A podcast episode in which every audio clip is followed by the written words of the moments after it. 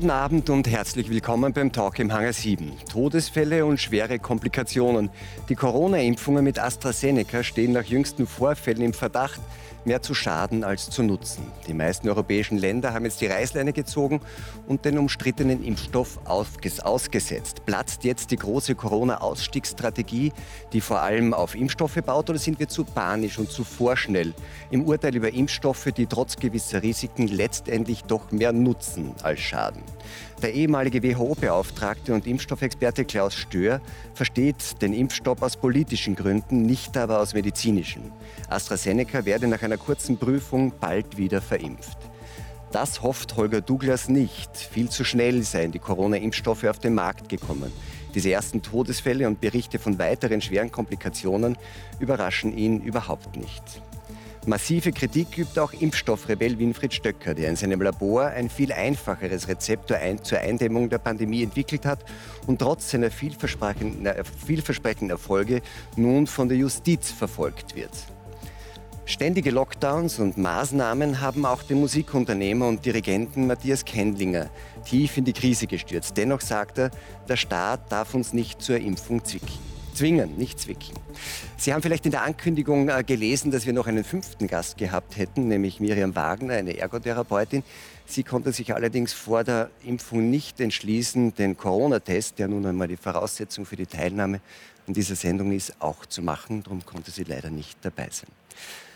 Herr Douglas, zuletzt kamen immer mehr Meldungen von Todesfällen nach der Verimpfung von AstraZeneca auf. Ähm, Sie sind Wissenschaftsjournalist.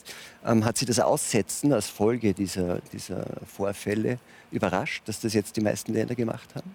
Das hat mich nicht überrascht. Das hat sich ja schon angedeutet, nachdem Länder wie Norwegen beispielsweise aufgesetzt haben, äh, nachdem immer mehr Meldungen kamen über schwerwiegende Zwischenfälle. Und dann ist natürlich der Prozess auch hochinteressant zu sehen, dass sich Wissenschaftler vom Paul-Ehrlich-Institut beispielsweise äh, dazu äh, aufraffen und zu sagen, nein, diese Verantwortung können wir nicht mehr tragen. Und Sie haben ja extra betont, Sie sind sehr vorsichtig damit umgegangen. Sie haben externe Ratgeber, noch externe Wissenschaftler äh, hinzugezogen und sorgfältig die Daten geprüft. Und wenn eine solche Institution, die ja mit Sicherheit unter einem brutalen politischen Druck steht, solch einen Schritt macht, dann... Sie meinen, die stehen unter dem Druck für die Impfung zu sein? Ja, sicher. Ja, die stehen unter dem Druck aus der Politik. Das ist ja der entscheidende Baustein der Politik, ähm, den Ausstieg aus ja. der äh, ganzen... Der jetzt gefährdet ist. Jetzt ist es aber trotzdem so, dass ja nicht alle Länder das gemacht haben. Manche haben es gemacht, manche nicht. Was steckt hinter so unterschiedlichen Entscheidungen? Ich schätze mal mehr, dass das auch politische Entscheidungen dahinter sind. Äh, aber was für ein politisches Kalkül kann das sein?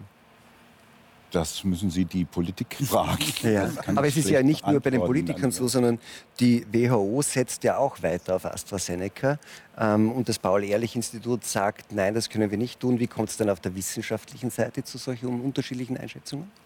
Naja, das ist eine Interpretation auch unterschiedlicher Daten, wobei äh, die äh, äh, Aussagen der Wissenschaftler vom Robert Koch Institut und vom Paul Ehrlich Institut relativ eindeutig waren. Die äh, warnen schon vor diesem äh, Impfstoff und warnen vor Folgewirkungen und weisen auf, darauf hin, äh, dass das noch nicht genug untersucht ist. Normalerweise dauert die Entwicklung eines Impfstoffes acht, zehn, zwölf Jahre mit guten Gründen, weil wir äh, Aber dass man das jetzt beschleunigen kann, darin waren sich ja trotzdem wieder alle einig, nicht? Also dass niemand hätte gesagt, das muss man jetzt auch fünf sechs oder acht Jahre machen. Man hat gesagt, das ist eine so auch globale Anstrengung auch der Kooperation. Da ist jetzt im Unterschied zu sonst, zu einer normalen Impfstoffentwicklung, so viel Geld drin. Das geht deswegen auch schneller. Also das ist ja, das war ja eigentlich schon Konsens. Nicht?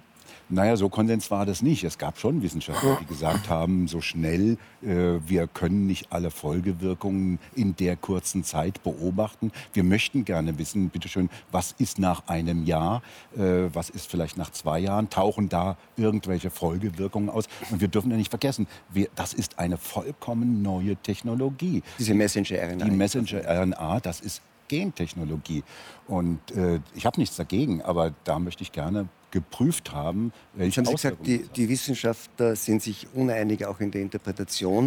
Erst recht ist das dann ein einfacher Bürger, der sich entscheiden muss, äh, ob und äh, wie er geimpft wird. Herr Kendlinger, Sie sind ja kein äh, Impfgegner, sondern sind gegen alles Mögliche geimpft. Ähm, demnächst auch äh, eine Covid-Impfung, wenn Sie drankommen? Also ich sicher nicht. Also ich werde mich sicher nicht impfen lassen gegen Covid zum, zu meinem aktuellen Wissensstand, ja, weil ich einfach sage, ich finde es einfach Irrsinn, den Menschen was zu impfen, wo man noch nicht weiß, was da zum Schluss rauskommt. Es das ist allerdings bei fast jedem neuen Impfstoff so. Nicht ja. eine Langzeitfolgenabschätzung kann man bei einem neuen Medikament ja auch nicht haben. Ich bin, ich bin allerdings nicht gegen eine Impfung. Also ich sage, äh, wenn es eine Impfung gibt, die den Menschen hilft äh, und auch den Menschen Freiheit gibt, wenn es jeder entscheiden kann für sich selbst, dann ist es wunderbar. Äh, aber ich würde es für mich nicht tun. Ich kenne äh, einen Oberarzt eines Krankenhauses, das ist der älteste in diesem Krankenhaus, der sagt, ich impfe mich auf keinen Fall. Und was ist seine Begründung? Die kenne ich nicht. Also so weit haben wir nicht weitergesprochen. Aber ich denke, äh, es haben. Aber was Jungen ist Ihr Grund? Warum sagen Sie, es ist mir zu gefährlich? Mein Grund Ich weiß nicht, ob es mehr nutzt oder schadet. Ja, ich setze lieber auf mein eigenes Immunsystem. Äh, ich bin auch nur geimpft äh, mit vier oder fünf Impfungen, nicht 16 oder 18, keine Ahnung, wie viel das sein sollten. Und ich habe in meiner Vergangenheit, ich war mal ziemlich schwer krank, äh, man hat mir in der Klinik gesagt, ich werde mein Leben lang nicht von Cortison wegkommen. Und ich habe diese Therapie selbst beendet und bin losgeworden vor zehn Jahren. Also ich setze lieber auf mein Immunsystem als auf eine Impfung. Was aber nicht, ich will es nicht generalisieren, ja. aber ich, ich Aber Sie sagen, Sie brauchen es nicht, weil Sie andere Möglichkeiten haben, Ihr Immunsystem so zu stärken, dass Sie mit so einem Erreger zurechtkommen. Reicht da die Musik oder was machen Sie denn äh, für Ihr Immunsystem? Ich, äh, ich muss sagen, in dieser Krise, die schwere Krise, die ich hatte, bin ich so weit gekommen, dass ich äh, die Entscheidung getroffen habe, die Verantwortung für mein Leben selbst zu übernehmen und nicht dies, diese Entscheidung einem Arzt zu überlassen. Es ist mein Leben und ich habe das zu verantworten. Ich wollte so nicht weiter. Ich habe zwei Jahre Cortison genommen und habe gesagt, so jetzt ist Schluss. Mein Arzt hat gesagt, äh, wenn du Cortison absetzt, weißt du, was du da machst. Da habe ich gesagt, okay, es ist mein Leben, ich setze ab, Schluss. Und ich habe es geschafft und es ist zehn Jahre her und ich bin äh, für mich ist erledigt. Ja. Aber ich will das nicht übertragen auf andere. Aber ich sage jetzt nur. Nein, aber das ist, ja, das ist ja etwas, was viele Menschen bewegt. Und in vielen Sendungen hatten wir hier auch Ärzte, die gesagt haben, man soll das nicht unterschätzen. Es gibt eben nicht nur die Impfung, es gibt nicht nur die Maßnahmen, sondern das Entscheidende, das sagen, jeder Mensch aufbringen kann, selber im Umgang mit Viren und mit, mit, mit Krankheitserregern, ist die Stärkung des Immunsystems. Und die Frage ist dann immer, aber was konkret tut man da? Also ich muss sagen, Ernähren Sie sich anders? Oder? Also ich habe natürlich meine Ernährung komplett umgestellt zu dieser Zeit. Also ich äh, ernähre mich gesund. Ich hab, äh, esse sehr viel Gemüse, viel weniger Fleisch wie früher. Ich esse weniger Brot. Ich habe 17 Kilogramm abgenommen in dieser Zeit und bin eben seit zehn Jahren jetzt so, wie ich bin. Und das eine, was ich zu dieser Zeit gelernt habe, ist zu meditieren. Also man hat mir, meine Frau hat mir fünf Jahre davor gesagt, meditieren wäre gut. Und ich habe gesagt, lächerlich, das ist ein Modewort. Also ich und meditieren geht gar nicht. Ja. Und dann habe ich gemerkt, also das gibt es nicht. Ich habe einige Berichte gesehen und habe gedacht, ich will das probieren. Und dann habe ich da professionelle Beratung mir geholt und habe begonnen zu meditieren und habe gemerkt, in meinem Körper tut sich was. Ja.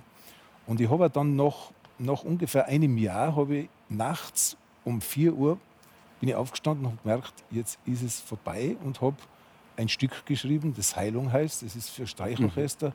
Und das Stück dauert zwölf Minuten und es war in 15 Minuten geschrieben. Ist es jetzt im konkreten Fall, weil Sie ja gesagt haben, Berichte gelesen, ist es auch so, dass diese Berichterstattung über die Komplikationen, über die Todesfälle zum Beispiel bei AstraZeneca, dass das irgendwie auch ähm, mit, stark mit beeinflusst, Ihre Entscheidung zu sagen, mache ich lieber nicht? Oder wären, hätten Sie das so und so nicht gemacht? Ich hätte es sowieso nicht gemacht, jetzt für mich selbst, weil ich habe keine Angst vor diesem Risiko. Ich bin überhaupt kein ängstiger Mensch. Mhm. Also, ja, Tiroler haben ja keine. ja. Das stimmt so nicht, aber ich bin jetzt nicht so ängstig also mit Krankheiten. Also ich muss sagen, ich bin sehr gut äh, behütet aufgewachsen äh, bei meinen Eltern. Meine Mutter hat sehr auf, auf mhm. uns geschaut, auf die Kinder. Äh, zu ihr hat man dann immer gesagt, also Du musst einfach, wenn du willst, dass deinen Kindern nichts passiert, sperr sie im Zimmer ein und dann passiert denen nichts. Ja, dann passiert nichts. Oh, okay. Aber die, die, Verunsicherung ist ja trotzdem da, Herr Stör. Und ähm, Deutschland hat ja AstraZeneca auch äh, ausgesetzt. Ähm, fürchten Sie nicht, dass die Politik mit dieser Aktion, also mit dem Aussetzen, das Vertrauen ähm, von Menschen, äh, die ohnehin skeptisch sind, wie zum Beispiel Herr Kendlinger, irgendwie noch äh, irgendwie weiter nach unten drückt? Na, eigentlich das Gegenteil. Ja? Äh, Sie glauben, das hilft dem Vertrauen? Ja, das geht ja auch nicht anders. Schauen Sie mal, die, es ist ja nicht unerwartet, dass ein Impfstoff, nachdem er zugelassen wurde, besonders beobachtet wird. Es ist sogar, steht im Arzneimittelgesetz drin, der muss sogar systematisch und langfristig weiter beobachtet werden, welche Nebenwirkungen er hat. Äh, man kann die Nebenwirkungen, wie ja bei den 40.000 Probanden anfänglich äh, festgestellt wurden, die Langzeitnebenwirkungen ja gar nicht feststellen. Hm. Deswegen ähm, muss man also den weiter beobachten. Das ist ganz normal, dass man hinterher bei neuen Impfstoffen äh, auch tatsächlich was findet. Das schauen Sie doch mal, in Deutschland und überall werden ja hauptsächlich die über 80-Jährigen geimpft. In Deutschland sterben jeden Tag über 3000 Menschen, die über 80 sind. Viele von denen werden da vorher geimpft sein. Jetzt ist die Frage, ja, sterben die, weil die vorher geimpft wurden oder sterben die, weil es ein natürliches mhm. Ende ist? Äh, und die Wahrscheinlichkeit ist groß, dass weiterhin jeden Tag 3500 ab, Menschen sterben. Absolut. Und deswegen wird es auch viele Geschehnisse geben, die wir auch jetzt sehen, einige, äh, die auch dann passieren kurz nach der Impfung. Und das hat man jetzt auch ähm, beobachtet, aber dann zum Schluss gesehen, als alle Daten ähm, evaluiert wurden, dass die Häufigkeit dieser Thrombosen in den Geimpften geringer war als in den Nicht-Geimpften. Und das hat man zu Anfang erstmal natürlich erstmal untersuchen müssen. Da hat man einige Fälle gesehen in Dänemark, dann hat man einige Fälle gesehen in anderen Ländern und dann hat man in Deutschland gleich sieben gefunden und dann noch bei Frauen zwischen 20 und 50 und also noch drei gestorben. Und das sind natürlich Dinge, die muss man sich genau anschauen. Und es wäre falsch gewesen zu sagen, die Daten geben das nicht her, dass wir das jetzt stoppen, weil die Daten klar sind. Mhm. Zu Anfang muss man immer doppelt sicher sein, dass auch nichts übersehen wird. Es ist auch ein komplizierter Impfstoff. Es werden sehr viele Menschen sehr schnell geimpft. Und deswegen muss man doppelt sicher gehen. Dass jetzt drei Tage nicht geimpft wurde, ab morgen geht es ja weiter, äh, ist eigentlich kurzfristig schade. Aber langfristig sichert es ja auch das Vertrauen nicht nur in diesen Impfstoff, sondern auch in die gesamte Impfstoffkampagne. Es sind ja noch zwei andere Impfstoffe, die verimpft werden. Mhm. Ein vierter ist zugelassen, der wird ja auch bald kommen im zweiten Quartal. Und da ist es jetzt kurzfristig besser, mal auszulassen, alles richtig zu machen, alles wirklich anzuschauen und danach wieder weiter. Also eine, eine vertrauensbildende Maßnahme. Jetzt haben Sie aber gesagt, also man muss das ja immer laufend beobachten und wenn viel passiert, dann müsste man auch mal stoppen. Zugleich sagen Sie, es ist eigentlich gar nicht so viel passiert, man hat trotzdem gestoppt. Kann man dann in drei Tagen ähm, diese, diese, diese Klarheit schaffen, dass das eh kein Problem ist. Wenn man jetzt irgendwie über die Wochen hat man das irgendwie, gerade Fälle, hat das beobachtet und ja. sagt jetzt, wir stoppen. Drei Tage später weiß man genug, um zu sagen, wir machen eh weiter. Das sind ja keine drei Tage. Das darf man nicht denken, dass jetzt äh, gestern und vorgestern äh, alle, alle äh, Ergebnisse vorlagen. Also es hat sich ja angezeigt über einen längeren Zeitraum, dass solche Geschehnisse passiert sind. Bei einem merkt man noch nicht, passiert ein zweiter, schon ein dritter, dann versucht man zu evaluieren. In in Europa ist es auch so, dass die Daten zwischen den Ländern ausgetauscht werden. Das ist ja auch das Tolle am Überwachungssystem. Wenn man einen findet in einem ja. Land, glaubt man ja noch Trotzdem nicht. reagieren die Staaten aber unterschiedlich. Ja, das ist eine andere Frage. Äh, aber dass die, dass die gefunden werden, zeigt ja erstmal, dass das Arzneimittelsystem funktioniert, die Überwachung funktioniert. Dass die Staaten dann unterschiedlich reagieren, äh, das soll man nicht zu überrascht sein, weil es natürlich auch unterschiedliche politische Sensitivitäten gibt. Äh, wenn jetzt in einem Land zum Beispiel, das war das erste in Dänemark, eine Frau stirbt, äh, dann ist man natürlich erstmal aufgebracht. Man überlegt, was, was muss man jetzt tun, um langfristig die Sicherheit des Impfstoffs zu verifizieren und natürlich das Vertrauen nicht zu untergraben. Und dann, passt, und dann ist ja folgendes, wenn irgendein Land so die Stopptaste drückt, dann, ist der politische Druck auf die anderen Länder natürlich. Das ist ein bisschen wie bei den Maßnahmen eigentlich. Nicht? Ja, natürlich. Ja. Wenn ein Land sagt, wir machen jetzt die Grenzen zu, dann muss der andere Ministerpräsident im Nachbarland sagen, das schultern wir Sie auch. haben nicht zu viele gesagt, wenn dann eine Frau stirbt, wie das in Dänemark war. Es sind in erster Linie offensichtlich Frauen äh, betroffen, nicht von dem, was da an Nebenwirkungen, also an schweren Komplikationen ja, ist. Äh, ja, das ist nicht ganz richtig. Die Anzahl der Fälle, die gegenwärtig gibt, die reicht noch nicht aus, tatsächlich so eine geschlechtsspezifische äh, ähm, Präponderanz, so, so, so einen Vorzug äh, zu bestätigen, weil es so wenig Fälle gegeben hat. Und der AstraZeneca-Impfstoff war ja auch bei den über 65 Jahren nicht zugelassen. Der wurde also mehr bei Jüngeren dann wieder eingesetzt. Und deswegen hat die EMA ja auch heute gesagt, wir schauen uns das noch weiter an. Wir wollen noch einen extra Hinweis in den Beipackzettel tun. Äh, das ist noch nicht abgeschlossen. Die Überwachung geht natürlich so weiter. Aber überlegen Sie, es sind schon 20 Millionen Impfdosen äh, eingesetzt worden. Über 7 Millionen in Europa, 11 Millionen in, in England. Das sind gute Gesundheitsüberwachungssysteme. Dass sowas aufläuft, ist eigentlich nicht unnormal. Und man kann eigentlich nur erwarten, wann das nächste kommt, weil eben so viele Menschen geimpft sind. Aber prinzipiell glauben Sie, dass dieser Impfstoff AstraZeneca unproblematisch ist? Also unproblematisch ist äh, nichts. Äh, alles hat ein Risiko. Nein, aber es ist ja, es ist ja immer Risikomanagement. Absolut. Ja, wie ja auch in der Pandemie selber. Ja. Und die muss einfach äh, einschätzen, ist das, äh, was ich Der, an positiver der Herr Wirkung Stöcker ist heute hergeflogen. Der hat das Risiko äh, in, in Anspruch genommen, äh, zu herzufliegen und dann hier im Schnee vielleicht zu landen. Das ist, hat er akzeptiert. Andere, so ist es mit dem Impfstoff auch. Aber Sie würden sagen, dass die ja. Ergebnisse und das, was wir jetzt wissen über diesen Impfstoff, so ist, dass man in einer Risikoabwägung relativ deutlich sagen kann, der Nutzen ist größer als das Risiko des Schadens. Also das ist das, was die Fachkollegen äh, nicht nur beim PAI, äh, sondern auch in der EMA äh, gesagt haben. Ich kenne natürlich alle Zahlen und Daten nicht im Detail. Ich habe auch die Ergebnisse der Evaluierung heute nicht im Detail gesehen.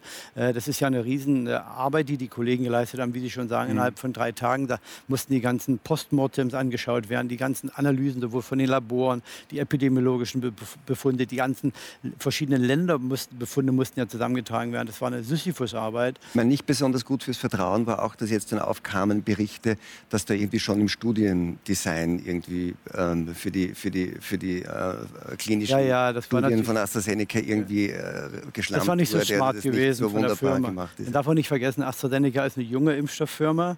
Ähm, die haben natürlich noch nicht diese Maschinerie, äh, die tatsächlich dazu notwendig ist, um so einen Impfstoff zu testen. Das dauert, geht ja über Jahrzehnte normalerweise. Das braucht wirklich eine, eine gut geölte äh, Maschinerie. Die haben die auch nicht gehabt und haben wirklich ein paar auch kommunikative ähm, Fehler gemacht. Fehler gemacht, ja. Äh, Und das hat nicht geholfen. Und das ist natürlich immer so, wenn ein Impfstoff von einer Firma einen gewissen Makel bekommt, dann färbt das für die gesamte Impfstoffindustrie ab. Und deswegen ist es so wichtig, dass jeder auch genau äh, arbeitet. Herr Stecker, Sie sind ein sehr erfolgreicher Medizinunternehmer und auch Impfstoffentwickler. Ähm, Herr Kendlinger hat angemeldet große Skepsis gegenüber, dem, gegenüber einer, einer, einer Covid-Impfung. Ähm, wie ist es bei Ihnen? Covid-Impfung schon gehabt? Oder? Sie haben das Fläschchen mit, oder? Nach meiner Auffassung sollte das als eine Gemeinschaftsaufgabe gesehen werden, dass die gesamte Bevölkerung natürlich auch weltweit sich gegen diese äh, Erkrankung impft. Denn wenn man ungeimpft ist, das Risiko, die Krankheit zu erleiden und dass so viele Menschen, Hunderttausende sterben an der Krankheit und so viele krank werden und Langzeitschäden davontragen, das ist im Vergleich zu dem Risiko, was man bei einer Impfung eingeht, ist das viel zu groß. Das würden Sie jetzt auch ganz konkret für AstraZeneca sagen. Das, was wir da sehen an, an, Ja. an, an Schäden, an Ja. Komplikationen, Todesfällen, ähm, ist nicht genug, um zu sagen, was setzt das aus. Meiner Ansicht nach sollte jeder sehen, der eine Impfung kriegt, dass er sie in Anspruch nimmt. Und man kann nur hoffen, dass möglichst viel Impfstoff in den Markt gelangt, weltweit, dass die ganze Population ordentlich durchgeimpft wird, dass ein, eine Herdenimmunität entsteht, weil diese Krankheit gefährlicher ist als das meiste, was wir bisher erlebt haben. Jetzt haben Sie in Ihrem eigenen Labor ja selber äh, ein Mittel entwickelt. Wir sehen jetzt wahrscheinlich im Hintergrund einige Bilder auch aus Ihrem Labor. Und Sie sagen, dass es billiger und effizienter ist als die anderen Impfstoffe, die jetzt auch äh, zugelassen sind, vier äh, an der Zahl. Was genau haben Sie denn da gemacht? Können Sie es so erklären, dass ich es auch verstehe? Das wird mir wahrscheinlich sehr schwer fallen. Versuchen Sie es bitte. Äh, Wir Sie sind meinen wegen mir oder Ja, wegen Ihnen natürlich. Wir sind äh, ganz lange, äh, haben wir Reagenzien entwickelt, mit denen man Infektionskrankheiten äh, nachweisen kann. Also für die Tests. Tests. Und mit diesen Tests, da haben wir immer wieder die neuesten Viruskrankheiten identifizieren können über den Antikörper. Und da gehörten zum Beispiel äh, das, die erste SARS-Krankheit, haben wir auch die ersten Tests hergestellt, die man verwenden konnte, um die zu identifizieren. Und dann kam MERS oder Chikungunya oder äh, Westnil-Virus oder Zika. Diese ganzen Krankheiten haben wir sofort immer als erste in der Welt identifizieren können über die Antikörper, weil wir eine ganz spezialisierte, schlagkräftige Wissenschaftlergruppe haben in unserer Firma Euroimmun, die ich lange Jahre geleitet habe und deren äh, wissenschaftlicher und technischer Leiter ich gewesen bin. Und da waren wir auch im Falle der Corona-Erkrankung die ersten in, in der westlichen Hemisphäre, die das Ziel, ein Zielantigen gefunden haben, welches sich eignet, um die Krankheit genau zu identifizieren. Ein Zielantigen, das sich von allen anderen Virusinfektionen unterscheidet und das die spezifische Corona-Immunität äh, besitzt.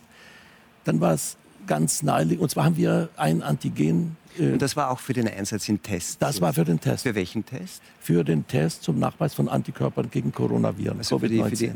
Okay, für die Antigen-Tests. Für den Antikörper. Für Antikörpertest. Ja, ja, wir benutzen ein Antigen ja. Und wir bestimmen mit dem Antigen die Antikörper. Und wir haben einen Test entwickelt, bei dem die Bindungsstelle des Virus äh, äh, nachgemacht wird. Die können wir rekombinant herstellen, also gentechnisch, ein ganz kleines Protein an der Oberfläche des Virus, an den Spikes, die Stelle, mit der sich der Virus an die Endothelzellen heftet. Und diese Stelle haben wir im Test eingesetzt. Da lag es nahe für mich, diese Stelle auch zu benutzen, um eine Immunität herbeizuführen. Und deswegen habe ich mir etwas von diesem äh, Reagenzien, Antigen abgezweigt und erstmal das ausprobiert bei mir, mhm. um mich zu immunisieren. Was, ähm, was unterscheidet jetzt, einfach jetzt ganz grob, was unterscheidet jetzt Ihr Präparat, wenn man so will, Ihren Impfstoff von den Impfstoffen, die jetzt im Einsatz sind? Was ist der Unterschied? Dieser Stoff, der wird im, in der Zellkultur hergestellt und dort isoliert da muss der Organismus erstmal noch nicht arbeiten. Wenn ich mir einen Impfstoff nehme, bei dem ich RNS benutze und sie in einen Impfling einbringe, und der Impfling muss jetzt das Antigen erst selbst synthetisieren, da mache ich eigentlich etwas zu viel. Ich komme ja mit der Impfung, mit dem Antigen schon viel schneller zum mhm. Ziel und besser. Und ich habe weniger Nebenwirkungen einzukalkulieren. Und dieser Impfstoff ist auch leichter herzustellen. Oder er ist zum Beispiel bei Zimmertemperatur, können Sie den verschicken, den müssen Sie nicht kühlen. Das ist im Vergleich zu diesem RNS-Impfstoff. Das ist der, das, was Sie da hergestellt haben, ähm, ist der Lübecker Impfstoff. Ja. Ähm, und das, Sie sagen, ist auch sicherer.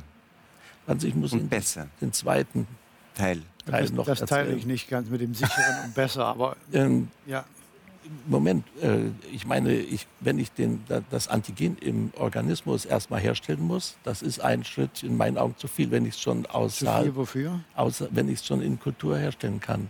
Das andere ist ein Virus, ein Trägervirus, der das Antigen äh, mhm. enthält und mit dem der Patient oder der Proband infiziert wird und dann wird in dem Probanden das Antigen hergestellt und das ist auch für mich etwas, was man vielleicht vermeiden kann.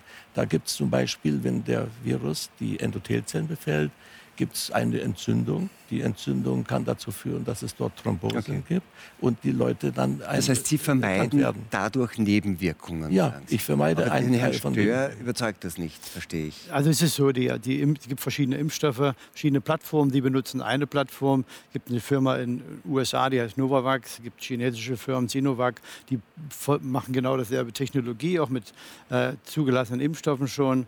Äh, ob das nun sicherer ist, das kann man nur am Menschen feststellen. Äh, testen und dann weiß man, ob es für den Menschen sicherer ist. Ob es aufwendiger ist für den Menschen, das kann man auch nur am Menschen feststellen. Äh, und die Impfstoffe, die wir gesehen haben, äh, sind ja alle gut getestet worden. Da kennen wir die Wirksamkeit, die Sicherheit. Das muss man natürlich in, an mehr, mehr Leuten als nur einigen wenigen ausprobieren. Äh, wir wollen ja nicht dort nach 1937 zurückkommen. Ja. 1937, Sie wissen, was da passiert ist. Äh, dort hat man da war ich noch nicht auf der Welt. Sie, aber es gibt ja Bücher. 1937 hat man ein Sulfonamid genommen, hat das Sulfonamid, war ja getestet worden, hat es gemischt äh, mit einem Lösungsmittel, hat es mit Himbeersaft versetzt und hat es Kindern gegeben. War ein tolles äh, Mittel gegen Atemwegserkrankungen. 100 der Kinder sind gestorben an Nierenversagen. Warum? Weil das Lösungsmittel äh, die Nieren zerstört hat. Äh, es gab noch keine toxikologischen Untersuchungen bei diesen Medikamenten. Und dann hat man in den USA, wo das passiert ist, natürlich das ganze Arzneimittel. Aber was wäre denn in dem Fall dann das Risiko? Ja, das ja. Trägervirus oder was ist das? Nein, man, bevor man einen Impfstoff zulässt, muss er durch viele, viele, viele Schritte gehen. Die, äh, alle erinnern sich nur an Contergan. Contergan hat man nicht getestet zum Beispiel darauf, ob Schwangere mit Problemen reagieren. Ja, hätte man das gemacht und danach hat man das Arzneimittelgesetz auch noch umgewandelt, hätte man das gemacht, ja diese schlimme, das sind 10.000 Menschen, die ohne mhm. Arme oder mit Verstümmelung ge geboren wurden. Viele leben auch heute noch. Und deswegen ist es so wichtig, dass man so einen Impfstoff testet, lange testet, eben nicht nur an ein, fünf oder zehn Leuten, dass man dann eine Reprotox-Studie macht, wo Kaninchen getestet werden, die Nachkommen der Kaninchen, äh, dass man viele Stufen durchläuft. Und das, das ist der Grund, warum das eben so lange dauert, warum es so teuer ist, so einen Impfstoff herzustellen. Also Sie sind skeptisch, Herr Douglas, Sie beschäftigen sich auch mit Impfstoffen. Halten Sie das, was Herr Stöcker sagt, für für vielversprechend? Ja, äh, zunächst mal möchte ich auf Sie, Herr Stör, noch mal ganz kurz eingehen. Äh, dass, Sie sagen ja gerade, Impfstoffe müssen lange ausführlich getestet genau. werden. Das ist jetzt bei den AstraZeneca, BioNTech, bei den Impfstoffen, den äh, mRNA-Impfstoffen nicht passiert. Beziehungsweise die Testphasen sind verkürzt worden und eine Zulassung, das können Sie eigentlich auch nicht sagen. Die, die sind ja nicht verkürzt worden, die Tests. Die sind, die sind ja nicht zugelassen. Das ist eine Notfallzulassung. Und das äh, steht noch unter dem Vorbehalt, dass sämtliche Hersteller noch die entsprechenden Daten nachliefern, die die Behörden haben wollen. 30 also, Prozent der Medikamente in Europa sind in Notfall zugelassen in den letzten 15 Jahren. Notfallzulassung heißt ja nur, es gibt ein, ein Risiko-Nutzen-Verhältnis, das positiv ist. Notfallzulassung heißt es lebensbedrohliche Erkrankung und es gibt keine Alternativmedizin. Das ist Notfallzulassung. Das würde ich alles akzeptieren, wenn es tatsächlich so ist, dass lebensbedrohliche Erkrankungen keine Alternativmedizin und ein gutes Risiko-Nutzen-Verhältnis. Und es stimmt auch nicht, dass die Impfstoffe nicht getestet getestet worden.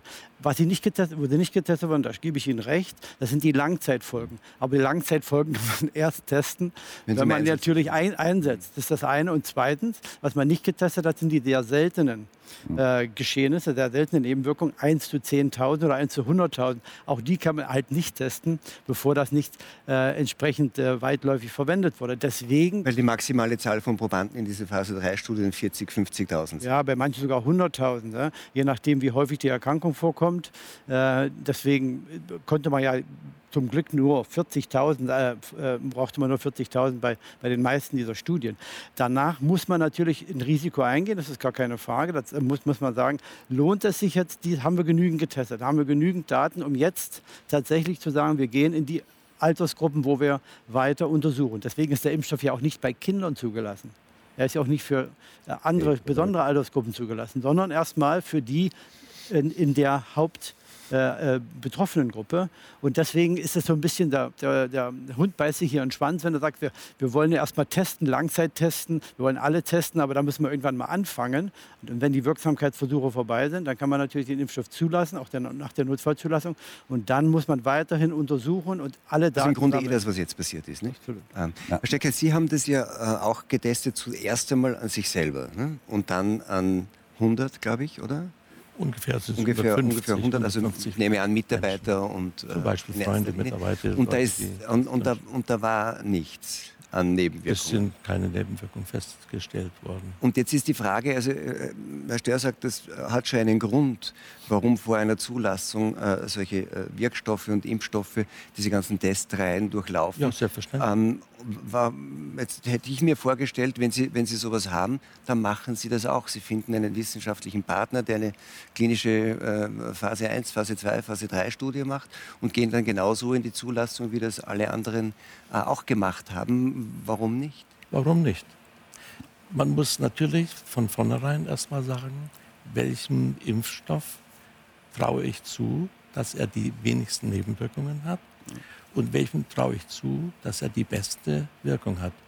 Und wenn ich jetzt mir das, weil ich da ja nicht ganz fertig geworden bin mit dem Erklären, wenn ich mir einen Impfstoff nehme, der erst im Körper produziert werden muss, entweder über RNS oder über ein Virus, das ich eingeschleust habe, oder wenn ich ein Antigen einbringe, das schon fertig ist, dann bin ich mir sehr sicher, dass diese letztere Methode die bessere ist. Aber das könnten Sie ja eben auch das in klinischen ja Studien nachweisen. In, ja, der, in, der, in, der, ausreichenden Zahl, wie das auch of the Art ist. Gelegenheit oder? dazu. Wir haben ja das erstmal bei fünf aus der Familie gemacht, mhm. für die mich das Paul-Ehrlich-Institut angezeigt hat. Und das durfte sie gar nicht. Und wir haben es bei mehreren anderen Probanden bzw. Patienten in dem Fall auch gemacht. Und ich habe davon Gebrauch gemacht, von meinem Recht als Arzt, dass ich jemanden behandeln kann, indem ich einen Impfstoff mir zusammenbraue. Da habe ich ein Antigen und dann habe ich einen Adjuvans, das mixt sich zusammen und verimpfe das der, dem Patienten. Da darf sich keiner reinmischen. Das ist ein ärztliches Recht. Kann kein Institut, keine Organisation. Das ist unser Recht. Aber das ist der Vorwurf des Paul-Ehrlich-Instituts, dass sie das in zu. Was heißt das dann? Sagen die, das war eine zu große Zahl? Das geht über diese ärztliche die Individualbehandlung sind, hinaus? Nein, Bei 100 könnte man wahrscheinlich. Nee, die haben mich wegen der fünf verklagt. Okay. Wegen der fünf aus der Familie. Und ich glaube, dass das Paul-Ehrlich-Institut hier noch ein bisschen Nachhilfeunterricht braucht, um die Gesetzeslage äh, festzustellen. Und es läuft darauf hinaus, dass jeder Arzt dieses Antigen sich besorgen sollte, kann und dass er das mit einem Adjuvans verimpft und dann die, den Impfschutz erzeugt. Also das, das wäre jetzt der Unterschied. Das, das, eine wird das Medikament zugelassen, verkauft, braucht diese ja, EMA-Genehmigung. Und Sie würden, und das wollen Sie gar nicht, Nein. sondern Sie sagen, ich stelle dieses Antigen zur Verfügung. Das kann sich jeder nehmen und im Rahmen seiner ärztlichen Individualbehandlung mit irgendeinem Adjuvans, das ist der Transportstoff, ja, oder grob gesagt, äh, verimpfen einem einzelnen Patienten. Erstmal ja. Da sagen dann wahrscheinlich einige, das ist eigentlich eine Umgehung der üblichen Art und Weise, wie Impfstoffe in Verkehr Das mag sein, aber die dürfen ja auch das Gesetz nicht umgehen. Und ich glaube, dass, guck mal, wenn wir diese anderen Impfstoffe, die zugelassen sind, die sind ja auch alle diesen Weg gegangen, dass sie ausprobiert worden sind, dass sie äh, so und so viele Menschen immunisiert haben und dann hat man das verglichen. Und da gibt es natürlich auch bei dem Vergleichen viel zu viel Unsinn, was dort fabriziert wird, dass man zum Beispiel Doppelblindversuche macht oder dergleichen, wo, wo wir messen ja keine Befindlichkeit, sondern wir können ja hier den Antikörper messen, den wir induziert haben. Und damit brauche ich nicht. Wie sind denn die Messungen ausgefallen? Ja, super. Also, die also Sie sind geschützt vor Corona? Äh, durch ihr eigenes Mittel. In bester Weise und die 150 Leute auch, die wir geimpft haben. Die haben also Antikörpermasse, die, die, die nicht in der Lage ist, Antikörper zu entwickeln. Äh, sowas gibt es, aber zur Erzeugung der Herden Immunität reichen 97 Prozent sehr gut aus. Sie haben gerade den Kopf geschüttelt. Ähm, also ich muss ganz ehrlich sagen, ich habe eigentlich Bewunderung für das, was Sie machen. Ich finde das super, auch vom Wissenschaftlichen her. Aber es gibt einen Denkfehler dabei, nämlich den, dass wir schon wissen, wie hoch der Antikörpertiter sein muss, damit er einen Menschen schützt. Äh, das, diese, dieses äh, sogenannte Korrelat des Schutzes existiert noch nicht. Äh, man kann also nicht wie bei anderen ähm, Impfstoffen sagen, wenn du so hohen Antikörper hast, dann können wir davon ausgehen, dass du wirklich nicht krank wirst oder nicht stirbst.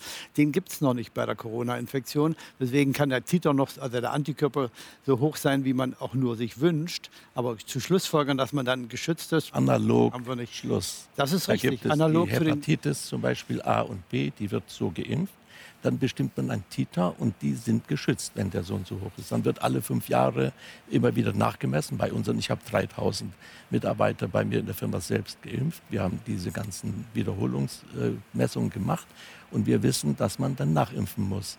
Und für Corona würde ich aber sagen, da können Sie nicht so lange warten, sondern dann sagt man sich, mit großer Wahrscheinlichkeit ist hier ein Schutz vorhanden, wenn so hohe Titer sind.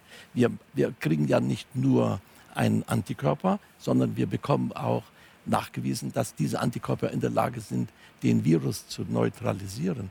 Und drittens haben wir auch inzwischen die Tests, dass wir, und auch erfolgreich, dass wir in der Lage sind, die T-Zellimmunität zu überprüfen. Und auch die springt ganz ordentlich an bei diesen Probanden. Mit, mit dieser Impfung, da werden die Leute keine Corona-Krankheit mehr kriegen ich meine, man kann es irren, aber mit dieser hohen Wahrscheinlichkeit, mit der wir hier rangehen, das gibt es woanders nicht. Auch bei den anderen Impfungen, ich das ist immer die Frage, nicht, was ist eigentlich dann so quasi dieses Level an Antikörpern, die man genau. braucht, um zu sagen, ich bin sicher geschützt.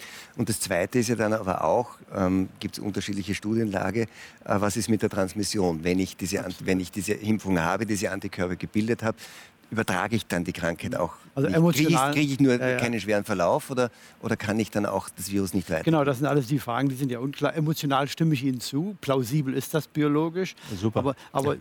die Frage ist ja, ich möchte dieses Mittel Millionen von Menschen geben. Und da sind auch ganz viele Anwälte, die irgendwo dann an der anderen Seite stehen und sagen, Was passiert jetzt, wenn jemand dann doch mal einen Durchbruch hat? Äh, also das muss man schon wissenschaftlich sauber machen. Da reicht die Emotionalität oder die biologische Plausibilität eben nicht aus.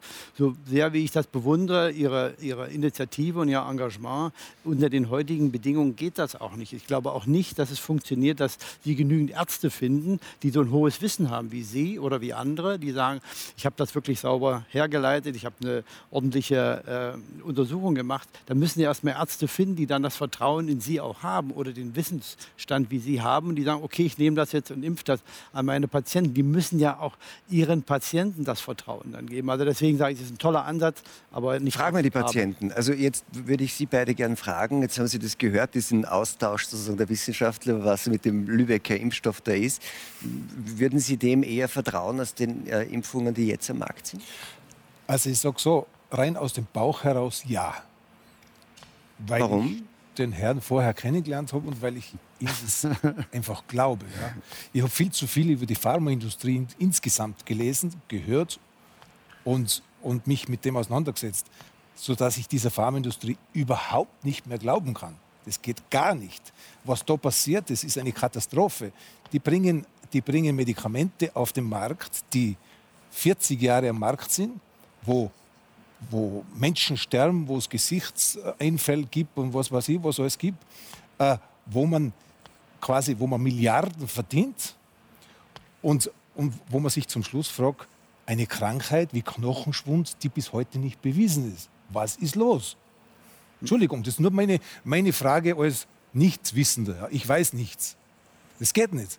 Und man muss einmal vielleicht, wenn man ins Krankenhaus kommt, dann muss man bei einer Operation muss man unterschreiben und muss man über das Risiko aufgeklärt werden. Das passiert bei dieser Impfung nicht. Null. Das kann es nicht sein. Die Leute werden für blöd gehalten. Das geht nicht. Herr Douglas, mir gefällt äh, der Ansatz äh, wesentlich besser dadurch, äh, auch, auch deswegen, Sie zwingen den Körper nicht äh, mit äh, einer, einer anderen Bauanleitung, die Zellen irgendwelche äh, Agenzien gegen die Viren zu produzieren.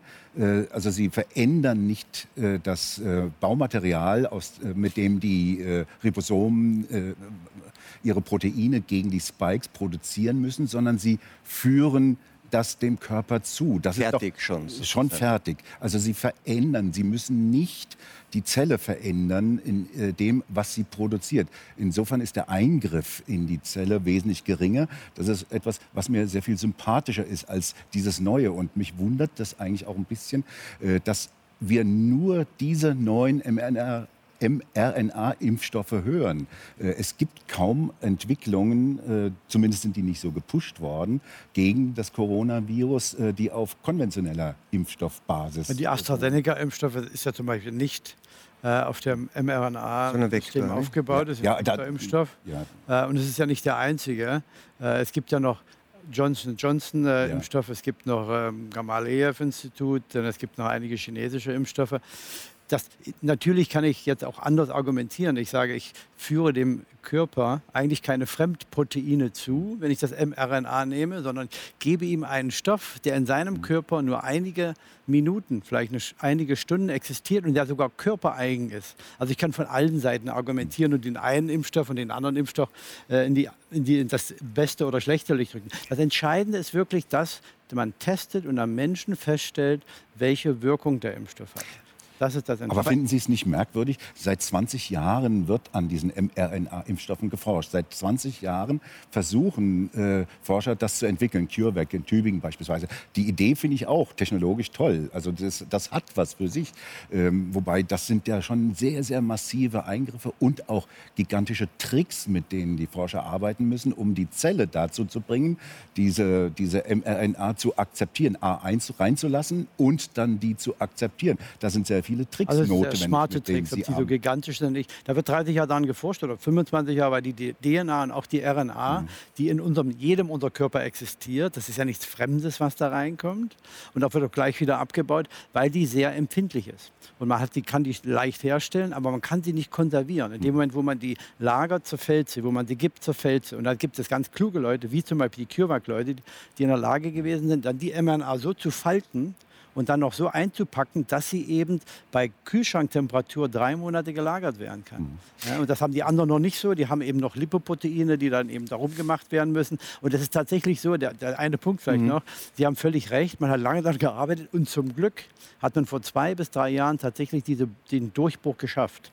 Wenn das nicht passiert wäre, wenn das nicht zufällig so passiert wäre, würden wir heute ganz anders hier sitzen. Jetzt ist es so, dass die, die Vorbehaltung gegenüber, Vorbehalte gegenüber der Impfung ja vielleicht sogar überwiegend nicht so sehr in diesen Fragen sind, ist der Vektorimpfstoff besser als Messenger-RNA, was tut das, ist das jetzt wirklich körperfremd, kann da irgendwie, gibt es da gentechnische Veränderungen, mhm. was muss passieren, dass der Körper selber Proteine produziert, sondern eher das, was der Herr Kendinger gesagt hat, dass man eigentlich ein großes Misstrauen hat, weil man, weil man den Eindruck hat, da geht es jetzt eigentlich gar nicht so sehr darum, den Menschen zu helfen, sondern ein ganz, ganz großes Geschäft. Ja. Big Pharma ist dann das ja. Stichwort.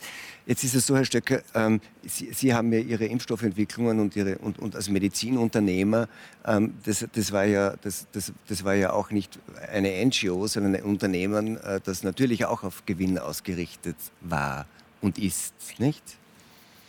Also ich meine, Sie haben ja nicht äh, Ihre, Ihre unternehmerische Karriere gemacht äh, pro bono, sondern natürlich, wie jeder Unternehmer, haben Sie das gemacht, um auch Geld damit zu verdienen, nehme ich an. Gut, aber in dem Falle der Corona-Vorbeugung, da ist mir das Geld jetzt nicht so wichtig. Ich brauche auch nichts mehr zu verdienen. Ich will nur dieses bessere Prinzip, wo ich kein genetisches Material in den Körper bringe, sondern nur ein Antigen, was schon fertig ist, appliziere und damit immunisiere. Ich bin mir ganz sicher, dass das genau das Richtige ist. Und dem müssen Sie auch diesen Verfahren, wenn, wenn die ein bisschen schlauer wären beim Paul-Ehrlich-Institut, dann würden Sie diese Chance, die darin liegt, in dieser Immunisierung sehen und würden sagen, diesen müssen wir jetzt aber umgehend in großem Stil testen, ob er denn auch wirklich das hält, was ich verspreche. Und dann müssen Sie das zulassen. Und im Übrigen ist es aber warum, der, ist der erste Frage. Warum ähm, ist das nicht so. Ich, ich würde mir vorstellen, naiv, es hat jemand so einen Stoff entwickelt und sagt, ich muss halt dann trotzdem durch diese ganzen Verfahren, weil es braucht große Tests, ich finde einen Partner, klinisch, was immer, und mit dem mache ich das und dann durchlaufe ich denselben Weg wie alle anderen. Es ist ja. ein Markt, die will ich damit verdienen und alles ist gut. Das Warum wäre, passiert das nicht? Das wäre gut möglich gewesen. Aber? Aber das Paul-Ehrlich-Institut hat mir erst mal drei, vier Monate hängen lassen und hat mir diese Genehmigung nicht gegeben, dass ich das ein bisschen äh, intensiviere und eine größere Zahl äh, dort und immunisiere. Haben Sie Hypothesen darüber, warum das so passiert ist? Entweder Sie sind nicht gescheit oder Sie wollen andere Firmen protegieren. Und das Problem ist, dass die ja nicht so viel produzieren können wenn Sie jetzt mit BioNTech, die brauchen Jahre, bis sie denn den Impfstoff liefern. Wenn Sie mal überlegen, wie viel Stoff in der ganzen Welt gebraucht wird, das werden die nie schaffen auf dem Wege. Und die Produktionstechnik, die ich hier vorbringe, die wird das leicht ermöglichen. Wir könnten für Deutschland in drei Monaten das Antigen herstellen in einem mittelgroßen Laboratorium. Und wenn Sie das dann in anderen Ländern auch durchführen, dann sind Sie gleich am Ende mit der Behandlung der Corona. Das heißt, Sie, Sie haben das gemacht ohne Gewinninteresse. Ja. Sie äh, sagen, es ist günstig herzustellen. Man könnte das im Grunde auf der ganzen Welt ausrollen. Aber das passiert nicht, weil das Paul-Ehrlich-Institut, die Politik, wer immer, das Geschäft anderer großer pharmazeutischer Unternehmen beschützen will. Gut, das passiert in Deutschland zurzeit nicht, aber es passiert jetzt in anderen Ländern, die das aufgegriffen haben und wo vielleicht in sehr kurzer Zeit der Beweis angetreten wird, dass das gut funktioniert. Es gibt vielleicht noch andere Gründe äh, zu den beiden, die Sie genannt haben. Äh, und eins könnte sein, dass äh, so ein, großer Pharma ein großes Pharmaunternehmen wie Pfizer äh, nicht beiseite stand. BioNTech war ja im Prinzip in einer ähnlichen Situation wie Sie. Die waren schon ein Stückchen weiter gewesen. Die hatten natürlich schon einen Kontrakt, haben das für andere äh, Krankheiten verwendet. Und die haben sich einen großen Partner gesucht. Die konnten das nicht alleine, weil, die, weil das Paul-Ehrlich-Institut macht ja keine klinischen Untersuchungen. Paul-Ehrlich-Institut schaut sich die Ergebnisse der klinischen Untersuchungen an. Und deswegen ist BioNTech zu Pfizer gegangen. Pfizer weiß, wie man Impfstoffe testet. Die haben eine Riesenmaschinerie und die haben das eben geschafft. Genauso wie, wie das Oxford-Institut äh, in äh, England. Die konnten auch keine klinischen Versuche machen. Da sind sie zu AstraZeneca gegangen, haben gesagt, könnt ihr uns helfen? Und das beides zusammen war eben die Idee, die, die, die Substanz und die anderen konnten die klinischen Versuche machen. beides Aber das könnte dann natürlich schon zusammengehen, dass nämlich genau die, die in Frage kämen als Partner, das jetzt abblocken, weil sie ihre anderen Partner, die sie schon haben, ne, nicht verschrecken. Naja, nicht nur die Partner. Sagen wir mal, die eine Firma hat ein Patent darauf, dass sie über die RNS-Einbringung die äh, Antigene im Körper produzieren. Und dieses Patent soll sich natürlich rauszahlen.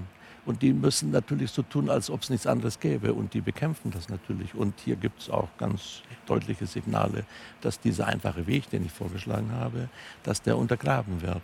Und ich habe extra kein Patent für angemeldet, dass es jeder durchführen kann. Und ich bin im Übrigen der Erste in, in West im Westen gewesen, der diese Immunisierung durchgeführt hat. Und ich habe es auch allen gleich gesagt, dass ja nicht einer kommt und macht dann Patent draus. Denn wenn sie ein Patent haben, das sieht man bei BioNTech, dann kommen die nicht nach mit der Lieferung. Wenn aber alle an dem Kuchen teilnehmen wollen, dann wird aber ganz schnell Impfstoff geschaffen. Deswegen ist das mit dem Patentieren gar nicht so gut. Und ich glaube, hier äh, wäre es wäre das ganz gut. Die Glauben Sie, Herr Douglas, dass das äh, realistisch ist? Klingt irgendwie plausibel zu sagen, da, da, da gäbe es eine, eine billige, eigentlich eine Gratis-Methode, weil es Herr Stöcker gratis zur Verfügung stellt, das relativ schnell in großer Menge zu machen. Aber das wird verhindert ähm, letztendlich von einer Pharmalobby, die sagt, wir haben Patente und wenn, wir, wenn da ein, uns ein anderer billiger Impfstoff das abgräbt, dann verdienen wir das Geld nicht zurück, das wir investiert haben. Ist das eine plausible Argumentationskette?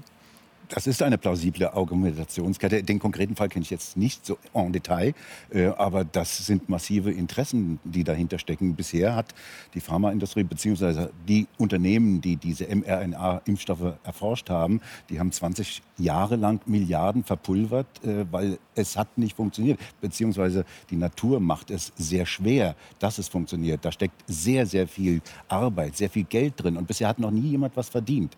Und jetzt haben wir die erste Möglichkeit, Möglichkeit geschaffen, äh, oder die Corona-Pandemie hat die erste Gelegenheit geschaffen, dass man endlich mal verdienen kann und dass man das äh, äh umsetzen kann. Also Corona war der Glücksfall für Messenger-RNA-Impfstoffe, meinen Sie? So kann man das äh, formulieren. Herr Sterr, Sie waren ja ähm, selbst äh, Beauftragter der WHO, wir haben es schon erwähnt. Ähm, Sie haben auch für einen großen Pharmakonzern gearbeitet. Ah, Sie kennen also das Spiel, wenn man so will. Ist das, ähm, erscheint mir jetzt sagen, als Laie sehr plausibel zu sagen, wenn da jetzt tatsächlich jemand auftritt, der sagt, dass sagen, aus menschenfreundlichen Motiven etwas so schnell und günstig herstellbar ist und auch wirkt, massenhaft verbreitet, dann verstehe ich sogar jedes Pharmaunternehmen, das sagt, das sollten wir irgendwie mit allen möglichen legalen Mitteln verhindern, weil es ist ziemlich gefährlich für unser Geschäft. Vielleicht auch illegal, nebenbei gesagt. Glauben Sie auch mit illegalen? Ja, ganz sicher. Was wären das für, welche illegalen Mittel vermuten Sie? Also ich sehe, dass die Forscher und äh, Ärzte, die solche Studien durchführen, dass die von denen gesponsert werden. Und die müssen dann unterschiedliche Patienten äh, impfen oder welche nicht impfen. Und dann den Unsinn machen sie dann auch mit diesen Doppelwindversuchen.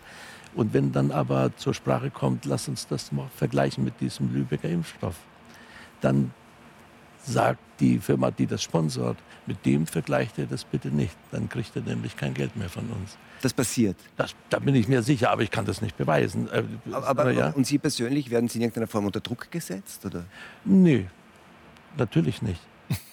Ich meine, da kommt keiner und sagt hier, wenn du nicht aufhörst, dann äh, lassen wir dich über die Klinge springen.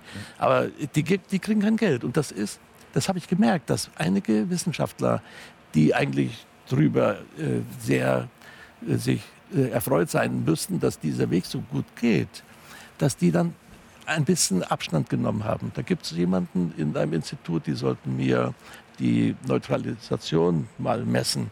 Und dann haben die gehört, dass es mit, diesen, mit meinem Blut war, wo ich dieses Experiment da gemacht habe. Und dann ist er auf Abstand gegangen, haben gesagt, das ist unethisch. Oder die in Hamburg, die haben gesagt, das testen wir und vergleichen es nicht. Und noch mehrere, ich, ich kann die gar nicht alle aufzählen. Drei, vier Leute, bei denen habe ich das festgestellt. Dass die mauern, weil sie von der Pharmaindustrie abhängig sind. Was ja nachvollziehbar ist. Es geht ja um eine große Investition, die nicht zurückverdient werden kann, wenn da plötzlich immer gratis daherkommt. Oder? Also ich muss Ihnen ganz ehrlich sagen, die Kausalkette erschließt sich mir nicht. Wenn ich jetzt in einer großen Pharmafirma wäre und da würde mir jemand was anbieten, was besser ist als alles, was die anderen machen, leicht zu, umzusetzen, zu skalieren und das noch nicht mal ein Patent drauf, was würde ich dann wohl machen?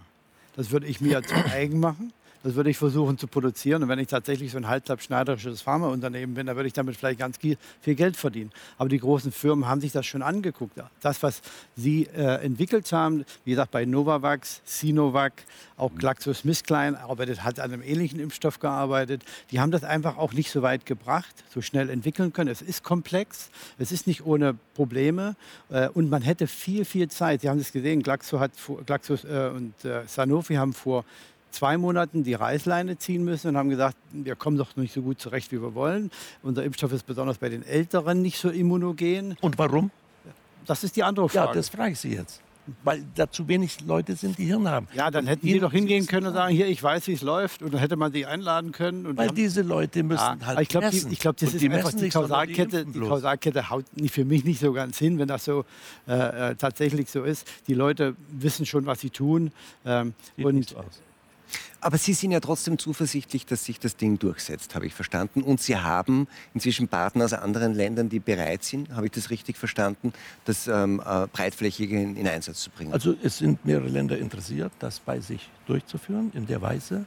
Und dann lassen wir dem den Lauf, die dann nicht von dem äh, Paul-Ehrlich-Institut oder Europa gebremst werden oder von anderen, die immer so viele. Ja, aber wir, äh, wir finden ein bisschen, brauchen. was das die anderen, die bremsen. Ich, äh, ich finde das gut, wenn das tatsächlich andere Länder machen wollten. Es wäre toll, wenn für die Entwicklungsländer ein billiger Impfstoff zur Verfügung. Die brauchen das, ja. Die brauchen das und höchstwahrscheinlich. Die machen das jetzt. Es, geht um Länder des Südens, nehme ich an, die da eher Partner sind, ja. nicht? Ja. Südamerika. Naja, ich sag's jetzt nicht. Ja. Warum? Es gibt einige Länder, die ist, brauchen, ist den, äh, die brauchen den Impfstoff wirklich und die kriegen den, können den nicht bezahlen und die sind da hoch interessiert daran.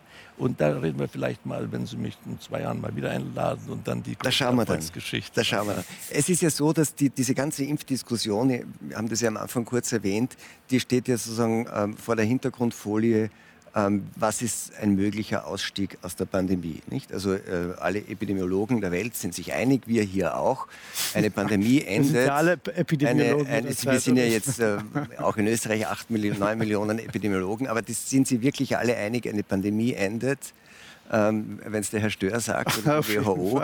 Ähm, aber eigentlich ändert sie, wenn Herdenimmunität besteht und die ist entweder durch äh, natürliche sozusagen Immunisierung, weil man es gehabt ja. hat, oder durch Immunisierung durch ein äh, Vakzin möglich. Ich glaube, darin sind sich alle einig, wenn ausreichend Immunität in einer Population ja. besteht, dann ist die Epidemie oder auch die Pandemie, wenn es global ist, beendet. Ähm, und das, ähm, der Ausstiegsplan für das Ende der Pandemie basiert nun tatsächlich auf diesen Impfprogrammen überall. Ja, hoffentlich. Und, und wenn die jetzt nicht so funktionieren, ähm, wie sie funktionieren sollten, dann stellt sich auf der anderen Seite die Frage, müssten wir dann, bis sie funktionieren, mit diesem Maßnahmenpaket, mit dem wir jetzt seit einem Jahr leben und unter dem sehr viele leiden, müssen wir dann mit dem weiterleben. Und da möchte ich jetzt noch mal auf Sie zurückkommen, Herr Kenninger, weil Sie sind ja nicht der erste Künstler, der hier in unserer Runde sitzt und davon berichtet, ähm, dass eigentlich hier eine Branche ähm, in einem Jahr eigentlich ähm, in Grund und Boden mehr oder weniger gestampft wurde. Viele sprechen auch von Berufsverbot. Da sagt dann die Staatssekretärin, es gibt kein Berufsverbot, man darf eh proben und malen kann man auch noch immer und dichten. Ähm, Nina Broll war da, Julia Neigel. Sie leiten ein, ein großes Orchester aus verschiedenen Ländern. Vielleicht sehen wir auch dazu einige Bilder im Hintergrund. Ähm, ist es tatsächlich so, wie dann die Staatssekretärin das angedeutet hat, dass man eigentlich auf relativ hohem Niveau jammern, weil wir eh noch immer proben, malen und dichten dürfen? Also das klingt für mich wie ein schlechtes Kabarett. Entschuldigung, das ist unmöglich, die Künstler so zu diffamieren. Das heißt, das ist für mich ein No-Go, wie, wie mit der, in Österreich speziell mit der Kunst umgegangen wird, als notwendiges Übel sozusagen. Das brauchen wir jetzt einmal gar nicht die nächsten mhm. Monate oder Jahre. Und dann auch die Künstler, die, die eigentlich mehr oder weniger ihr Leben lang, lang also ihr Leben der Kunst widmen, dass die dann so einzelne Personen so hängen gelassen Ja, und die auch leben von diesem. Ja, die von dem leben müssen und dass die quasi dann zum Schluss nur Almosen bekommen. Da sieht man, wie schwach unsere Regierung ist und wie schwach unsere Kulturministerin Aber weil ist. Sie sagen, bei uns, ne? also in Ihren, in Ihren Orchester spielen Leute aus äh, unterschiedlichen Mein Ländern. Orchester ist, ist nicht aus Österreich, ist habe Ja. in der Ukraine gegründet. in der Ukraine gegründet, das sind Musiker aus mehreren. Ist es überall so? Ist in der Ukraine auch so? Was In der, machen die? in der Ukraine ist es ganz, ganz anders. Die Ukraine hat kein Geld zum Impfen und auch kein Geld zu testen. Das heißt, die haben scheinbar, das kann ich nur nachsagen, 50 Prozent äh, Herdenimmunität erreicht. Ob Ja. das stimmt, weiß ich nicht, aber zum, es heißt Wo ja viele sagen, das reicht. Ne? Ja, das reicht, ja, das reicht eigentlich nicht, aber auf dem Weg dahin sind natürlich viele Menschen auch gestorben. Ja? Ja, selbstverständlich. Ja, also das glaube ich ist ja nicht, muss man ja nichts dagegen sagen. Aber Ihre Musiker zum Beispiel in der Ukraine, können die dort arbeiten? Können die, Die Musiker sind jetzt, also die können nicht arbeiten. wie halten die sich irgendwie über Einige machen Nebenjobs, einige beginnen Taxi zu fahren neben dem Musizieren, einige ver- versuchen in den Modeverkauf zu gehen und halten sich so über Wasser. Und sehr viele müssen einfach von dem zusammengesparten Geld leben und das Geld verbrauchen, so wie halt jetzt der Großteil der Künstler machen muss. Das, was man sich sozusagen sein Leben lang gebaut und gespart hat, muss man jetzt verbrauchen. Und ich finde es verantwortungs- und respektlos, nicht nur den Künstlern gegenüber. Und wenn dann die Kultusministerin von uns sagt, ja, sie hat schon Verständnis, aber wir dürfen ja proben, klingt das für mich wie Kindergarten. Entschuldigung, das geht gar nicht. Und ich möchte zurückkommen, was mir sehr gut gefallen hat. Winston Churchill hat während dem Krieg gesagt, wenn man ihm vorgeschlagen hätte, die Kulturstätten zu schließen, hat Churchill gesagt, liebe Leute, überlegt euch eins. Kultur ist Lebensart. Wenn wir unsere Lebensart hinschmeißen, wo bleibt der Grund, dass wir irgendeinen Krieg beginnen oder führen sollen? Wenn wir nicht dafür sorgen, dass wir unsere Kultur leben dürfen. Und diese Frage stelle ich einfach einmal diesen Herrschaften, die das jetzt einfach so links weg abstellen. Jetzt könnte man auf der anderen Seite sagen, und das kommt ja jetzt, also es gab ja einige Diskussionen über diesen grünen Impfpass, der da auch in Österreich versuchsweise schon im Juni kommen könnte. Sie sind skeptisch gegenüber der Covid-Impfung, aber dann gibt es ja sowas wie Impfpragmatismus, nicht? Auch wenn man sagt, die braucht es eigentlich nicht, die macht mein Immunsystem äh, quasi System anders fit und Danke. meditiere und esse, und, und esse richtig. Man könnte aber auch sagen, wenn das die einzige Möglichkeit ist, um wieder am öffentlichen Leben teilzunehmen, mein Gottes Namen, dann impfe ich halt. Also bei mir ist es so, dass das, was jetzt im Gespräch ist, dass das sozusagen eine Voraussetzung werden soll, dass man reisen kann oder so, dann ist für mich das das Ende der Demokratie. Das geht für mich gar nicht. Ich würde nie von meinem Mitarbeiter oder von einem Musiker verlangen, dass er sich impfen lassen muss. Impfen ist für mich ein persönlicher Eingriff in das Leben eines Menschen. Das heißt, wenn der nicht die Freiheit hat zu entscheiden, ob das da reingestochen wird und die große Frage, ja, wir wollen keinen genmanipulierten Rei- äh, Mais haben, aber wir lassen uns genmanipulierte Impfstoffe da in. Also für mich ist das, ich kann es nicht verstehen, Entschuldigung, vielleicht bin ich zu dumm dazu. Na, ist Und, schon okay. Viele, Ich glaub, viele Menschen sagen ja auch Ja. draußen, wir können es einfach nicht verstehen. Wie, wie, wie ist das? Und für mich ist eigentlich das, das größte Versagen der Regierungen oder auch der WHO. Okay, die WHO sagt sowieso ein Monat das und das nächste das Gegenteil, das sind wir ja gewohnt schon. Wahrscheinlich immer so, oder? Ah, ja, ah, das sind wir gewohnt, aber dass, dass die ganze Welt an dieser WHO hängt, das ist sowieso eine Katastrophe. Es gibt eine Organisation, die alles bestimmt. Das ist Irrsinn. Es wäre schön, wenn die alles bestimmen würde. Also, Ja, wäre schlimm. Aber ja. zumindest hat sie das ausgelöst, was wir jetzt haben. Ja. Ja, für das- mich aber nicht, nicht alleine. Ich meine, das waren ja immerhin eine große Organisation, die dahinter steht. Das sind 197 Mitgliedsländer und die entscheiden, äh, was die WHO macht. Also das ist nicht die WHO da allein, sondern das sind die Gesundheitsminister in den 700, 197 Ländern und die haben eine Kommission etabliert und die Kommission äh, wurde äh, gezogen aus einer großen Liste von Experten über 100 äh, Personen und die hat man rausgezogen und hat gesagt, hier sag mal, wie schlimm die Sache ist, die wir gegenwärtig in der Welt sehen mit der Corona-Geschichte. Äh, und die haben sich zurückgesetzt, äh, hingesetzt und, und drüber nachgedacht und hat, sind zu der Entscheidung gekommen. Also das ist nicht irgendwann eine WHO, sondern das sind Leute aus Ländern, in denen wir auch leben, wohnen, äh, die auch Mitglieder der WHO sind und die haben das Aber Sie haben, Sie haben Verständnis für die Haltung von Herrn Kendlinger, habe ich verstanden. Also ich, ich habe voll, äh, volles Verständnis dafür, dass man skeptisch ist. Aber ich bin auch dafür, dass man sich die Zahlen, Fakten äh, anschaut. Äh, und da würde ich schon glauben, äh, dass wenn das Ende der Pandemie kommt, Sie zwei Möglichkeiten haben. Herr Kennenlänger, zwei Möglichkeiten. Entweder lassen sich natürlich immunisieren durchs Virus, oder die lassen sich immunisieren durch den Impfstoff. An, an anderen Ausweg gibt es nicht. In spätestens drei Jahren haben sie Antikörper, ob sie wollen oder nicht. Okay. Es sei denn, sie ziehen nicht zurück in ein Emiri. Äh, äh, die Frage ist nicht, ob, sondern nur wie. Ne? Ja, wie bitte? Die Frage ist nicht, ob, sondern nur wie. Genau, es wird passieren. Das ist ja, gar keine Frage. Aber jetzt ja, okay. aber jetzt wenn Sie sich so entscheiden, sagt, Impfen ist Bürgerpflicht. Würde ich sagen. Aber äh, impliziert dieser Satz Bürgerpflicht, dass Sie auch so weit gehen würden, eine Verpflichtung zur Impfung durchzusetzen? Ja gibt es ja auch in einigen Fällen. Manche Impfungen, die sind ja auch mal zwangsweise durchgeführt worden. Das gab mal für Masern und solche Krankheiten eine Pflicht zu impfen. Und ich glaube, in dieser äh, schwerwiegenden Situation, in der wir sind, in dieser großen Gefahr, die für so viele hunderttausend Menschen Krankheit und Tod bedeuten, da sollte jeder dieses kleine in, auf sich nehmen und sollte dem nach. Wissen Sie, das ist genau das, was wir jetzt da haben. Äh, ich habe gestern einen, einen Bericht in NTV gesehen. Ja? Da sitzt ein, ein älterer Herr, der ist mit 92 Jahren, sitzt in Ostdeutschland, versucht den ganzen Tag die Impfhotline zu, erreichen. Wie?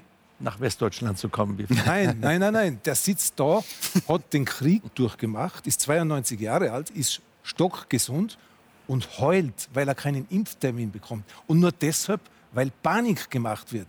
Das ist eine Katastrophe. Ja. Diese Verantwortung, was jetzt die Politiker tragen und auch wir jetzt, oder auch wir, wenn wir jetzt Panik machen, Entschuldigung, bei diesen Prozentzahlen oder Promillen müssen wir nicht Panik machen. Ich würde ich würd Ihnen mal sagen, ich würde Ihnen gerne eine Frage stellen. Muss sich Europa, müssen sich gesunde Menschen vor dem Virus fürchten? Es ist mir ja. sehr wichtig, dem Publikum das zu weil diese Antwort auf die warten alle. Ja, ja. Müssen sich die Leute so, so fürchten, wie das vorgegaukelt wird? Also die Antwort für mich würde sein, mein Onkel ist, wird 89, meine Tante wird 86, die sollten sich richtig davor fürchten. Und ich Echt? hoffe, dass sie bald geimpft werden. Ich bin jetzt über 60. Okay. Äh, ich habe mich impfen lassen. Mhm. Äh, ich hätte mich eigentlich nicht so sehr fürchten brauchen.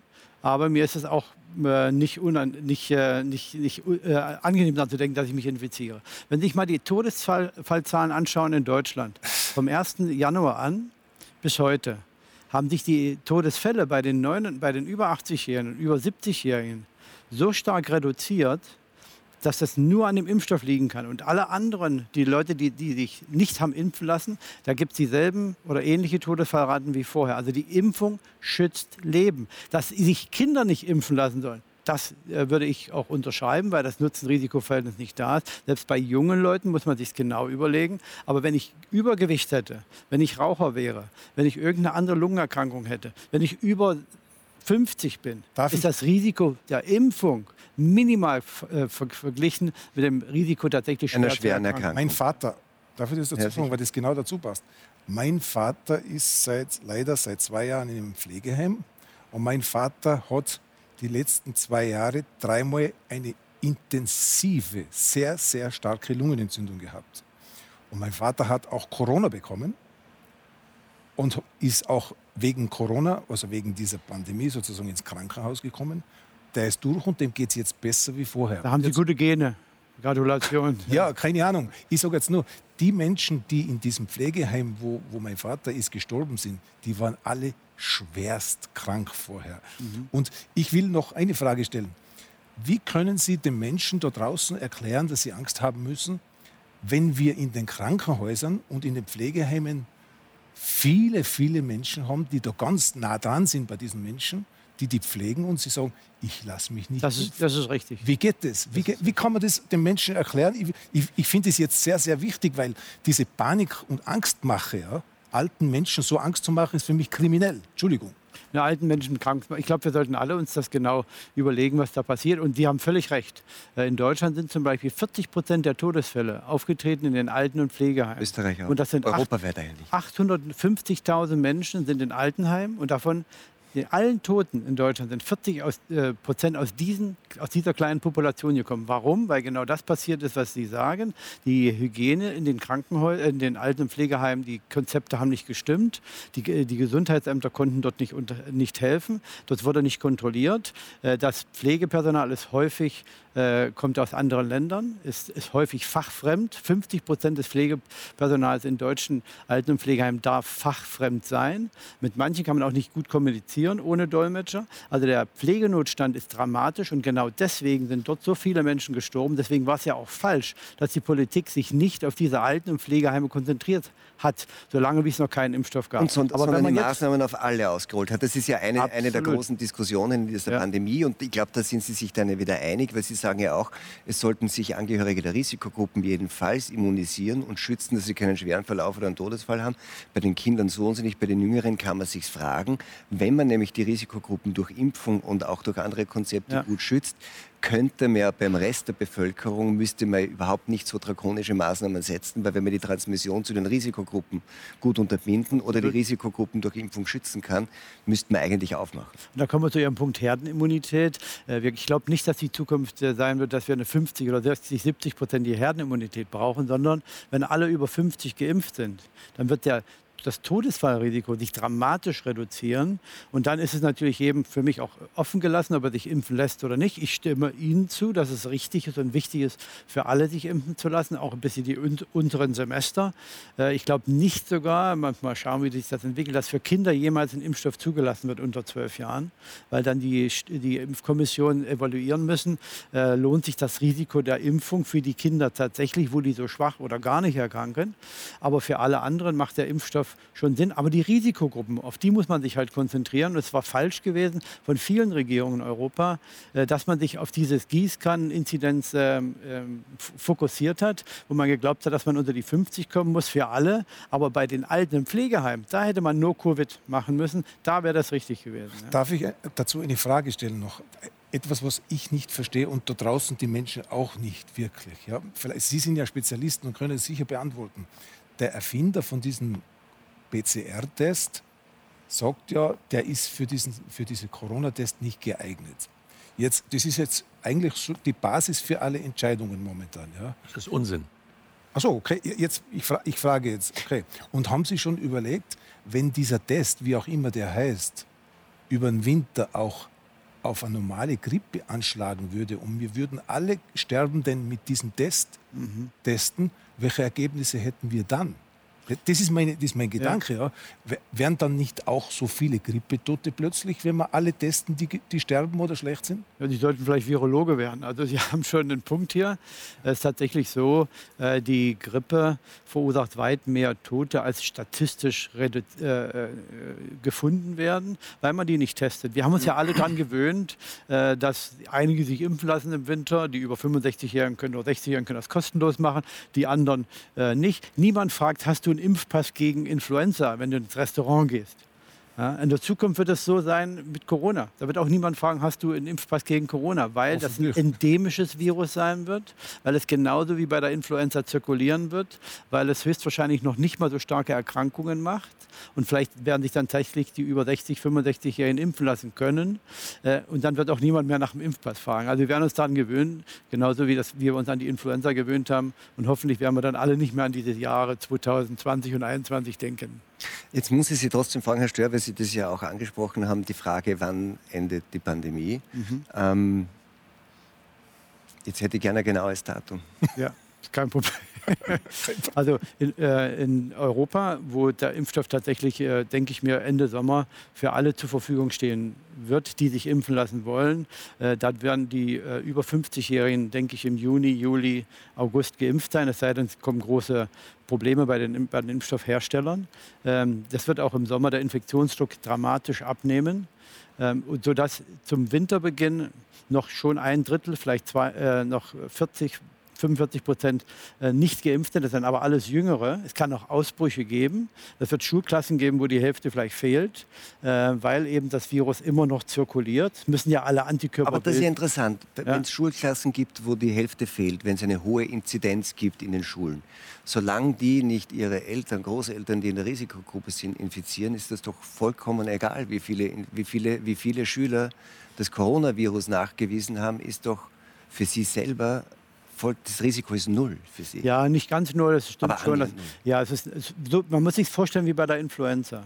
Wenn wir so das in unseren Kopf hineinbringen, Corona mit Influenza äh, vergleichen, für Kinder saisonale, ist Corona für äh, sogar wen, weniger, weniger absolut. Ich, ich, gehe ja immer vom, sehr konservativ daran. Ja, und die Influenza akzeptieren wir, so werden wir auch Corona akzeptieren. Ja. Deswegen ist, die, sind die, ist jetzt, dass wir die Inzidenzen hochgehen sehen in Österreich, weil ja auch viel getestet wird. Österreich ist ja Europameister im Testen eigentlich. Ähm, dort werden wir zu, zunehmend Fälle in den Kindergärten sehen, in den Schulen sehen.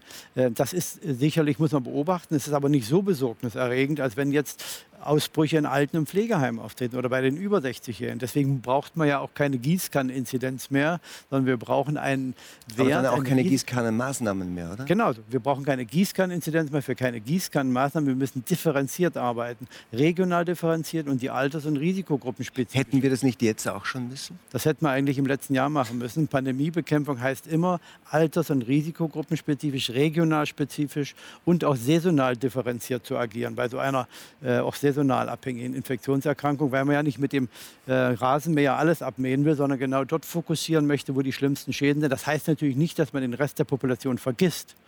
Aber man kann nicht mit so einer 50er-Inzidenz, die im Winter sowieso illusorisch ist zu erreichen und vor allen Dingen dann zu halten, äh, die, die eine Pandemie bekämpfen, die den Hauptschaden bei den Älteren macht. Was glauben Sie, wann die Pandemie aus ist, Herr Douglas?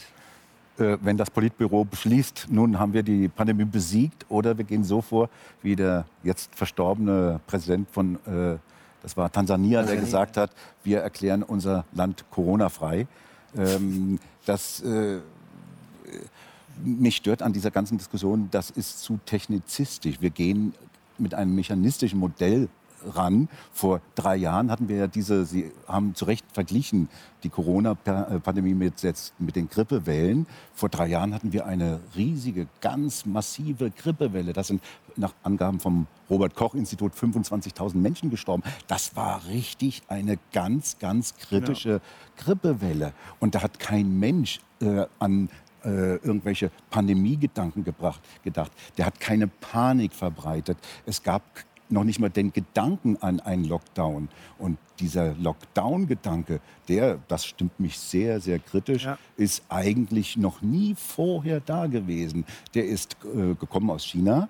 Äh, China hat zuallererst Wuhan lahmgelegt. Von dort kam der Lockdown-Gedanke. Und das sind eigentlich ziemlich totalitäre Methoden, die mir überhaupt nicht gefallen.